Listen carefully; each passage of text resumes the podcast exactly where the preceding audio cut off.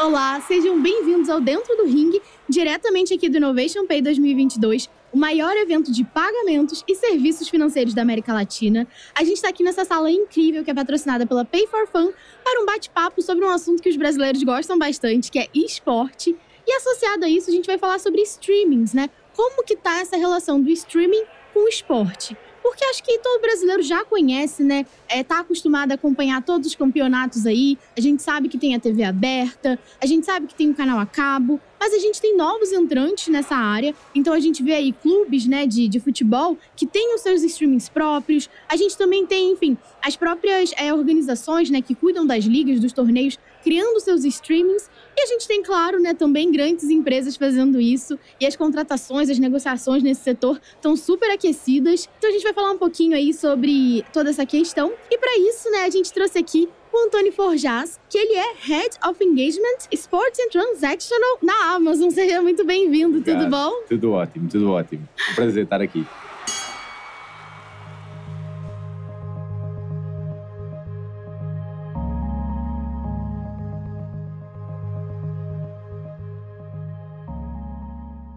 é muito bom, né, a gente bater um papo, falar um pouquinho dessa questão do streaming no Brasil. Para começar aqui, né, eu gostaria que você contasse um pouco se os streamings esportivos são um caminho que você acha que não tem volta, né? Então agora que a gente tem aí, enfim, várias ligas, né, vários torneios acontecendo na, na internet, se isso daí veio para ficar. Olha, eu acho que acontecer na internet com certeza uhum. veio para ficar, mas fica muito difícil prever qualquer coisa. A gente vê mudanças todos os dias uhum. da forma como os conteúdos são distribuídos, da forma como o consumidor quer consumi-lo e, portanto, parece sim, neste momento, a médio prazo, uma tendência para se manter. Acho que todos os players têm focado e têm olhado e estão muito atentos porque é um universo muito atrativo, porque particularmente no Brasil, o país do futebol, todo mundo tem muito interesse e, portanto, todo mundo gosta de consumir e, gostando de consumir, quem precisa dessas assinaturas ou dessa distribuição para publicidade acaba por estar atraído pelo modelo. Se vem para ficar para sempre, não sei, mas é com certeza uma tendência agora nos próximos anos que acho que apenas vai intensificar.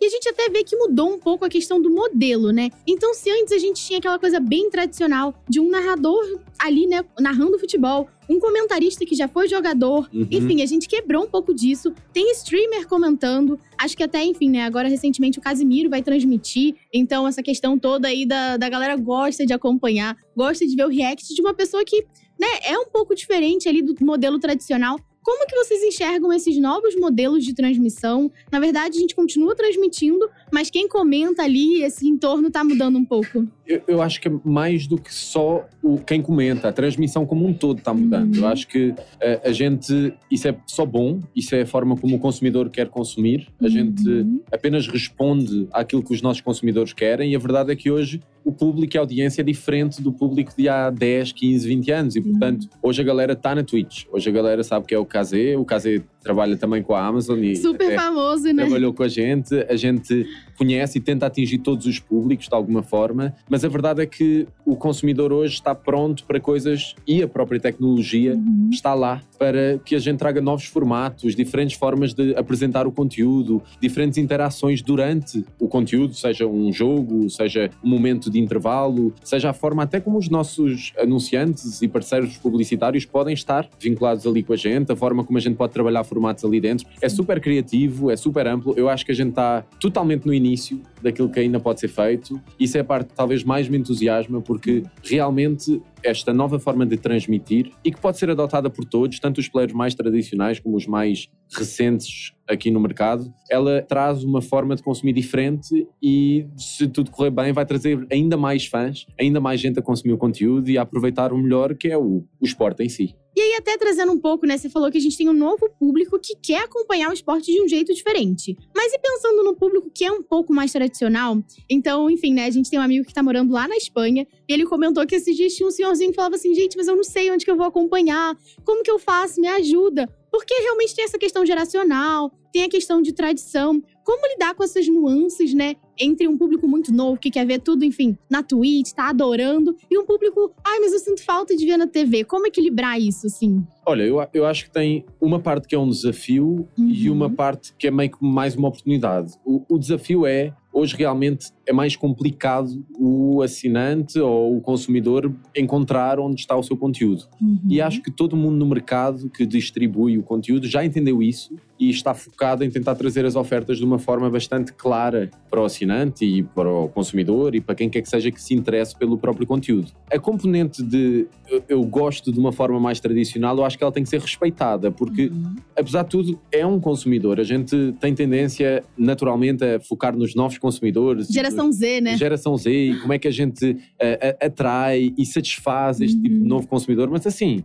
aquele consumidor que estava lá e que há anos assistiu, a gente tem que também olhar para ele e, e sobretudo, entender que há uma questão de lealdade e de, e de, e de né? fidelidade né? desse uhum. próprio cliente. Portanto, acho que tem formas criativas de trabalhar isso. Eu posso dar um exemplo dentro da Amazon, a gente apresentou uh, um modelo mais moderno ou mais recente uhum. de transmitir o conteúdo com o KZ, com o Tiago Leifert e tudo mais, uhum. que muita gente engajou, muita gente gostou, mas depois também oferecíamos transmissão tradicional que vinha de um sinal direto uh, do nosso parceiro e, portanto, conseguíamos oferecer as duas opções. Eu acho que temos que continuar atentos, sobretudo temos que ouvir, porque às vezes a gente faz uma coisa na melhor das intenções e aquilo que importa é o que é que o consumidor está sentindo e como é que a gente responde a ele, sabendo que existe uma grande percentagem da população e do consumidor que continua a estar uhum. mais vinculado e mais interessado, acho que a gente tem que ficar aí. E segundo lugar, se a gente quer transicionar um pouco, a gente não passa do 8 a 80. Portanto, é bom ir trazendo elementos, convencendo devagarinho, mostrando que tem benefícios e não trazer mudanças tão abruptas para que o cliente não fique tão desorientado. Tem razão, é um, um processo, né? Claro. Você claro. até comentou, né, que as coisas todas são um processo. E você falou uma coisa aí que é muito interessante, principalmente pensando em streaming. E aqui na Vind, né, que a gente nasceu com uma veia de recorrência, a gente tem uma mega preocupação também, que é essa questão do churn. Porque quando a gente vai e observa, né? É, você falou assim, ah, realmente as pessoas têm um rodízio ali. A gente já ficou famoso esse termo, né? Rodízio de streaming. Então a pessoa tá lá assim, ah, esse mês eu assinei esse, vou tirar, assino aquele outro, vou tirar. Como lidar com isso quando o assunto é esporte, né? Que a gente tem aí, enfim, jogos que acontecem durante meses, então pode até ser uma forma de fidelizar. Como que você vê esse jogo, assim, do rodízio de streaming? Olha, eu acho que o esporte ele pode ajudar, mas ao mesmo tempo ele também pode, de certa forma, prejudicar e tem muitas coisas que a gente pode fazer. A primeira uhum. coisa é uma estratégia de esporte, ela pode ser um ótimo complemento ao resto e às restantes estratégias de SVOD, de conteúdo, de séries, uhum. de shows. E, e, se a gente conseguir garantir ao nosso assinante que ele consegue ter uma entrega de esporte ao longo do ano, a gente está entregando razões para que ele fique com a gente. Um, por outro lado, a gente sabe que se há um dia que a gente tem um jogo muito bom, de um time muito grande, a galera vai entrar e pode ter tendência a querer sair logo a seguir ao jogo. Cabe à plataforma e ao provedor, ao distribuidor, de entender duas coisas. Um, como é que eu faço para tentar convencer esta pessoa uhum. que o meu produto tem valor para além deste jogo e, portanto, como é que eu trago novos conteúdos, como é que eu tento entender o padrão dele, como é que eu tento trazer coisas que sejam relacionadas com aquele conteúdo. E dois, tentar criar uma estratégia que permita que aquele cara possa ficar o máximo número de tempo procurando trazer, adquirir, licenciar conteúdos que tenham a ver com aquele conteúdo. E aceitar que assim tem esse padrão, esse rodízio, ele, ele, se é verdade, é verdade, e tem coisas que a gente, às vezes, o consumidor vai vir, ele vai querer assistir àquilo e vai querer sair. E como é que a gente adapta ao nosso modelo e ao nosso negócio para garantir que esse cliente pode ser atendido uhum. e também que a gente pode estar esperando que esse churn vai acontecer e isso não é tão grave ou não é tão surpreendente e não ficamos todos, oh não, cancelou uhum. para sempre. Temos... Meu Deus, vou sofrer. Exatamente. Entendi. E trazendo aqui, né, para a questão do esporte, que, enfim, a gente sabe que o brasileiro é apaixonado por esporte, pensando um pouco na questão do clube, né? Então, quando a gente olha lá para os grandes clubes do Brasil, como que eles podem aproveitar essa estratégia de streaming, né? Porque acho que até eles estão tendo um pouco de desafio de conseguir agradar os seus próprios fãs, enfim, é criar uma estratégia de transmissão que levante o clube, né? Como que é isso? Vocês devem conversar muito com os clubes, né? Olha, a gente conversa e eu acho que essa resposta não é clara. Ah. Um, hoje estamos ainda também nesses momentos incipientes, onde realmente o mercado aqueceu muito e todo mundo tem muito interesse em, em, em, conteúdo esportivo. Eu acho que tem muita coisa a fazer, tem parcerias com os clubes, tem entender o que é que, são, o que, é, que é importante para os clubes, tem distribuição desse conteúdo dos clubes, quando a gente pensa nos conteúdos próprios dos clubes e como é que eles os distribuem hoje, talvez só em plataformas de ad support, tipo o YouTube. Será que eles podem distribuir em outro lugar? Será que eles podem estar em outros canais? Será que eles podem passar essa mensagem, porque o clube tem meio que dois objetivos: é satisfazer o seu fã e ajudar a proliferar, de certa forma, a sua uhum. massa de, de, fãs e, ao mesmo tempo, monetizar também, de alguma forma, esse conteúdo. E por isso, a gente, como sempre, entende que existem parcerias que fazem todo o sentido, mas são coisas que não estão claras ainda exatamente qual é o modelo. Não acho que o modelo seja certo para todos ou em todos, de todas as formas, mas uma coisa digo, que é o interesse aumentado nestas, nestes conteúdos apenas beneficia os clubes a médio e longo prazo, Sim. porque novas plataformas, novas tecnologias, novos formatos, significa também melhor distribuição, significa mais penetração em casas, significa mais pessoas e, portanto, significa também um impacto positivo no esporte uhum. e, portanto, por consequente, um impacto positivo também para os clubes. É, você até comentou, né, do clube olhar um pouco para o seu torcedor, entender como, o que, que eles esperam, o que, que eles querem. Você comentou, né, que você também trabalhou muito anos, muitos anos nessa parte de CRM, de ouvir o cliente, organizar dados. É, acho que tem um caminho aí também tanto para os clubes, né, quanto para as empresas, dessa questão de ouvir o cliente uhum. e entender o que, que eles esperam, né? Até trazendo um pouco dessa questão, né, de coisas que a gente sabe que acontece. Você falou, ah, a gente sabe que o rodízio de streaming acontece. Como que é a questão da pirataria? Tem um medo, assim, nossa, as pessoas que arrumam links estranhos para acompanhar transmissões. É, você acha que ameaça o setor ou é uma coisa menor que dá para combater? Vou ser bem sincero, assim, é um problema, é um desafio gigante. Eu uhum. acho que uhum. todo mundo está ciente disso e a resolução dele passa por eh, a gente trabalhar juntos com os nossos parceiros e até com os nossos competidores. Eu acho que a gente hoje tem um, um, Google, por exemplo, que passa muito menos links piratas para o consumidor. Ao mesmo tempo, temos muito mais gente que é capaz de navegar em universos, tanto desde a Deep Web, torrents, a, a sites alternativos e, portanto, a não seguir o caminho apenas do Google. Ao mesmo tempo, eu acho que passa por a gente trabalhar tanto com os publicantes e publicadores desses sites, uhum. Google, Facebook, YouTube e tudo mais, passa por a gente trabalhar com os nossos parceiros e distribuidores de conteúdo em outros, outras fases do conteúdo, seja uh, canal TV aberta, uma Globo, seja um, o TV Paga, seja outros streamings, e a gente entender como é que a gente faz uma parceria para garantir que a gente entrega o valor devido de volta aos clubes e ao modelo, porque realmente é um desafio. E sendo bem honesto, não é uma coisa, não acho que seja uma coisa que ameace uh, uh, mais do que antes, mas acredito também que a tecnologia pode ter um papel quando a gente olha, por exemplo, para digital fingerprints uh, uhum. do, do, conteúdo que a gente passa e que a gente depois publica e a forma como já dentro dos nossos serviços de conteúdo tradicional de, de séries e filmes a gente já consegue fazer uma detecção do que é que é pirataria e o que é que não é. Tem, terá mais tecnologias pela frente, mas passa muito por a gente se aliar um, entre parceiros e, e discutir e tentar ter um plano de ação. É, a gente passa um pouco aqui pela questão também de segurança, né? Que a gente comentou um pouco em outros episódios aqui, a questão da segurança digital. É, a gente vê muitas empresas trabalhando com foco em melhorar a segurança, tanto, né, porque a empresa tem coisas, enfim, é, não deixa de ser uma inteligência da empresa, né? Os negócios, os contratos que a empresa fecha, então uma proteção para as empresas e também para os consumidores, né? Que a galera entra nesses links aí esquisitos, depois pega, sei lá, sofrem golpes, fraudes, e não sabe de onde que veio, né? A questão é que tem tem, tem os links que são um pouco mais suspeitos, mas depois uhum. também hoje até a própria pirataria já se desenvolveu para uma coisa que dá uma sensação quase de segurança. Uma coisa, Sim. a pessoa compra ali via uma IPTV e paga uma subscrição, aquilo é tudo muito formal, muito organizado e eu acho que isso também é um elemento que dificulta, porque se por um lado temos todo mundo alinhado em tentar uh, reduzir a pirataria dessa forma mais tradicional, por outro tem também uma uma forma mais, mais premium e quase com uma sensação de segurança, ainda que muitas vezes não seja, uhum. de distribuir esse conteúdo. Por isso, a segurança do consumidor é fundamental, isso não há nenhuma dúvida, e a segurança, obviamente, das, dos, dos conteúdos, porque só funciona se a gente realmente conseguir claro. uh, justificar a aquisição e o licenciamento desses conteúdos. É, o pessoal não sabe, mas esse trabalho de licenciamento é bem complicado, né? Algo que, enfim, são contratos milionários, demora tempo, então é algo que as empresas realmente precisam proteger, né? E falando ainda só um pouquinho pouquinho dessa questão de segurança e tal, não é só um, um, link malicioso que as pessoas usam, né? Tem a questão de compartilhamento de senha, a questão dos perfis. Ah, enfim, eu te empresto a minha conta não sei aonde. Então tem esse desafio também que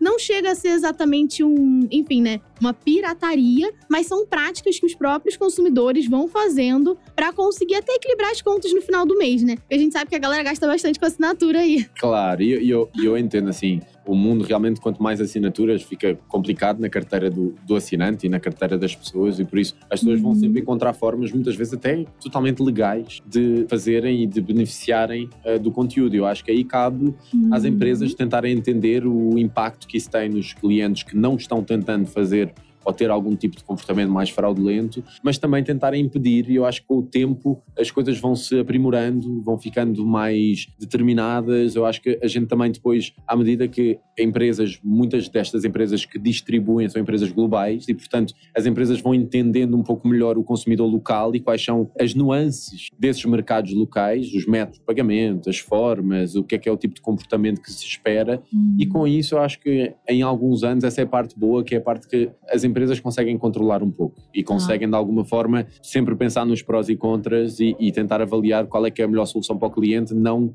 permitindo também que exista um comportamento fraudulento para com o próprio serviço. E assim, voltando um pouquinho para a questão do esporte, né? A gente falou bastante de futebol, a gente tem os clubes de futebol, mas a gente também tem outras modalidades acho que principalmente é, quando a gente teve a Olimpíada no ano passado, a galera sentiu um pouco disso. Nossa, caramba, nunca tinha acompanhado o judô e foi super legal acompanhar o judô. Agora eu tô acompanhando aqui, sei lá, ginástica, super legal. O skate que fez um mega sucesso. É como que vocês, assim, olham para essa questão de streaming esportivo para além do futebol, né? Claro. Não só o futebol, mas todas as outras modalidades, enfim. Olha, tudo é relevante se é relevante para o consumidor. E da mesma uhum. forma que a gente, quando trabalha com dados, começa no mais amplo e depois o, o trabalho de CR é muito bem feito, é um trabalho que quase que trata do cliente de um para um, a gente procura sempre ter essa experiência e entregar essa experiência aos nossos assinantes. E por isso, essas modalidades, eu acho que não só elas, a gente presta atenção, as pessoas prestam uhum. atenção, porque o futebol não é o único esporte ainda que seja absolutamente dominante no Brasil, mas Sim. a verdade é que já vimos casos interessantes onde o esporte ou o conteúdo ficou enaltecido pela forma como foi transmitido. Eu lembro-me, foi para aí em 2013, quando o Facebook adquiriu os direitos da WSL, do, do surf. Verdade. Cara, e, e assim, democratizou o surf porque as pessoas antes só conseguiam assistir via a televisão TV paga. fechada, é verdade. E agora conseguiam ver no Facebook apenas ali, direto em streaming. Eu, eu acho que aí deu um boom, também porque tinha muito brasileiro. E o, futebol, o, o esporte no Brasil pauta-se pela quantidade de brasileiros que tem no, no topo. É e verdade. a verdade é que na altura, e ainda hoje, o surf é muito dominado por, por brasileiros e por isso causou um imenso uh, boom no, no surf na altura. Eu acho que ao mesmo tempo também já vimos isso acontecer recentemente em algumas competições, seja europe, europeias, nacionais, uhum. onde a gente vê que tem como dar ainda mais popularidade ao esporte, tem como fazer ainda mais. Eu, eu, acho que tem um potencial enorme para a gente trabalhar competições diferentes que hoje estão crescendo no Brasil, como a NBA, por exemplo. Legal. Tem algumas competições, tem algumas componentes também de, de luta, o brasileiro adora luta e, portanto, tem um caminho a traçar aí. E a gente nunca se até no futebol hum. a gente tem tanto para explorar e tem tanta coisa para experimentar, eu acho que esta disponibilidade dos distribuidores e vontade uhum. pode vir a trazer algumas surpresas e algumas novas modalidades ao de cima, sem dúvida. Vejo isto como uma oportunidade enorme para, para todos os esportes que não sejam futebol. Você acha que, por outro lado, né, uma estratégia de streaming não tão bem construída pode jogar alguma modalidade ou algum campeonato para baixo? Pode dificultar muito o acesso? Como pensar essa estratégia aí para não só impulsionar o futebol, mas outras modalidades também? Dentro do próprio futebol, a gente já viu que às vezes tem uma granularidade da oferta uhum. em que realmente pode ficar complicado para o assinante e para o consumidor. E acho que tem alguns esforços, desde players que tentam também servir como distribuidores, como a própria Amazon e o Prime Sim. Video, eh, desde eh, ferramentas para a gente poder traquear e ver quantas competições é que estão correndo ao mesmo tempo e onde é que eu posso assistir o meu jogo. Eu acho que aí tem uma componente muito grande das próprias plataformas que informam, desde os Googles aos Facebooks e tudo mais. Eu sinto que a própria tecnologia pode ajudar. Sim. Isso, sem dúvida, que é um desafio e é uma coisa ainda que temos muito para caminhar e muito para melhorar, mas eu não consigo ver um streaming a, a, a fazer cair uma modalidade. E até quando a gente pensa no acesso, né? na lógica de tem que pagar para assistir, enquanto que antigamente a pessoa podia assistir de forma gratuita. Por um lado, isso não é tão verdade, porque os direitos já eram distribuído, é. distribuídos entre TV paga e Podia TV aberta. não, né? Porque tinham modalidades que não passavam na TV aberta. Muitas modalidades que não passavam, que agora podem passar. Sim. E por outro lado, os modelos continuam a ser considerados dentro de uma lógica de free TV. A maioria dos direitos são discutidos entre pacotes que tocam na free TV, tocam em pay TV da mesma forma que antes, só que a pay TV divide um pouco ali também com, com o negócio de streaming. Ao mesmo tempo, o que eu sinto também que pode ser um, uma coisa boa é o negócio de streaming não tem que ser caro por si só. E a gente Sim. começa a ver movimentos onde a gente tenta democratizar um pouco o acesso ao streaming também. Até com a inclusão né, de publicidade aí,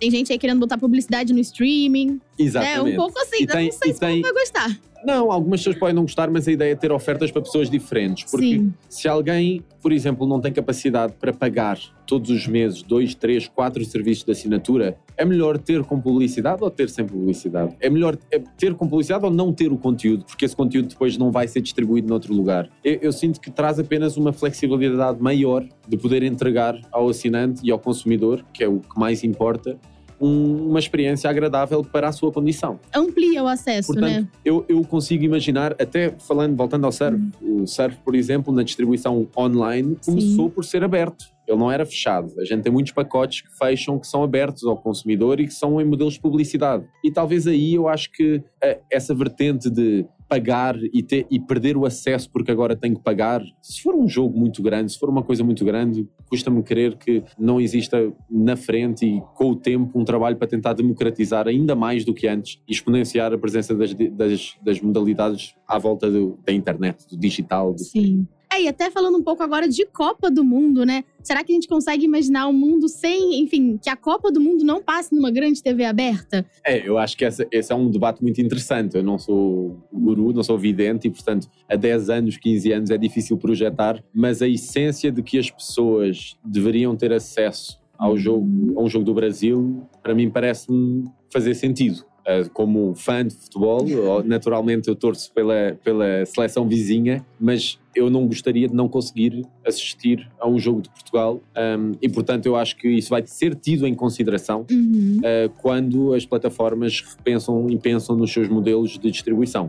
Ou seja, será na TV aberta, não será na TV aberta, não tenho a certeza, mas que Às vezes continuará um mix, né, dos um dois. mix, ou se continuará a ser amplamente distribuído para que todo mundo consiga ter acesso, eu Uhum. acho que isso vai sempre fazer algum sentido. Entendi, muito bom. É, e- só pra gente fechar um pouquinho aqui de Copa, né, das expectativas. Você falou aí um pouquinho da, da iniciativa com o Casimiro. É, o que, que a galera pode esperar, assim, de coisas legais de Copa do Mundo e de outros assuntos que a gente pode aí ver pros próximos anos? Vai ter novidade, você acha? Vai. Testes, Tem- experimentos? Teste e experimento, essa é a parte boa do mundo da tecnologia dentro da distribuição do esporte. É que Uhum.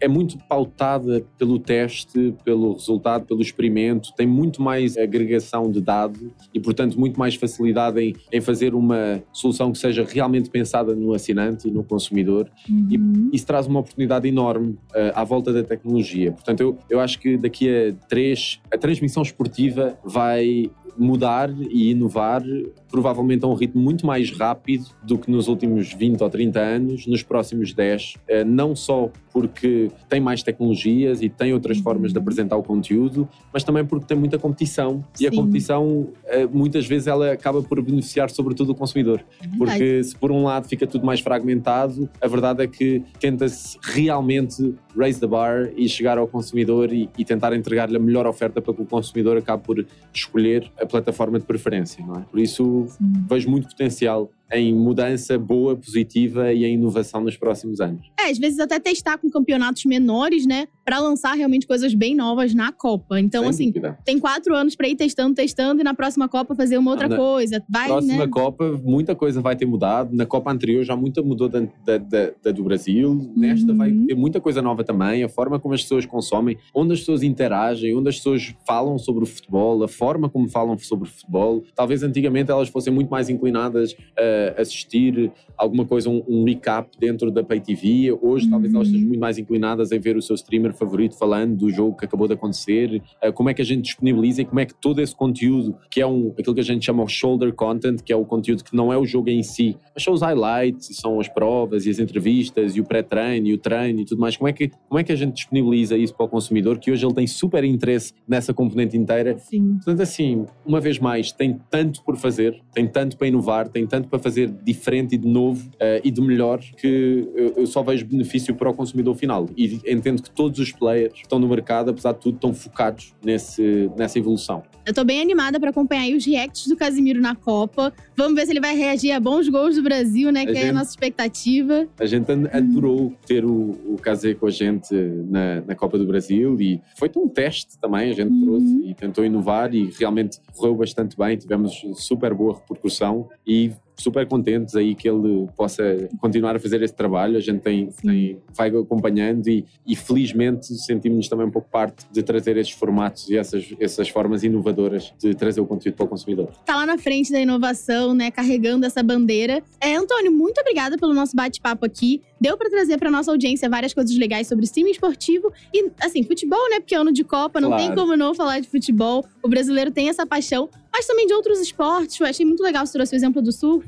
Quer deixar algum recado final para nossa audiência? Alguma coisa que, enfim, seguir nas redes sociais, todas essas coisas aí, pode ficar à vontade. Olha, eu, eu, eu, desejo a melhor sorte do mundo ao Brasil, que é uma segunda casa para mim, na Copa do Mundo, que acho que neste momento é o foco de todo mundo. Eu continuarei a priorizar Portugal, só ver Brasil justo, Portugal, vou vai, ter que justo. apoiar Portugal, mas desejo a maior sorte para o Brasil e acho que este é o país do esporte, este é o país do futebol. O Brasil, não só no futebol, mas em tantas modalidades, tem atletas incríveis. Eu sou um grande fã de esporte e por isso é um privilégio poder acompanhar tanto atleta brasileiro de qualidade. E é ainda maior prazer poder depois trazer esses atletas para a casa dos brasileiros e, e garantir que nos próximos anos apenas continuaremos a ver uma evolução de melhor entrega, mais entrega, mais democratização desse conteúdo, eh, mais modelos inovadores, mais formatos, mais tecnologia. Acho que o futuro é brilhante para o esporte brasileiro e por isso é um prazer estar aqui e que bom. Olá, tudo bom? Hoje nós tivemos um dia incrível aqui com o Dentro do Ring, diretamente do Innovation Pay 2022, o maior evento de pagamentos e serviços financeiros da América Latina.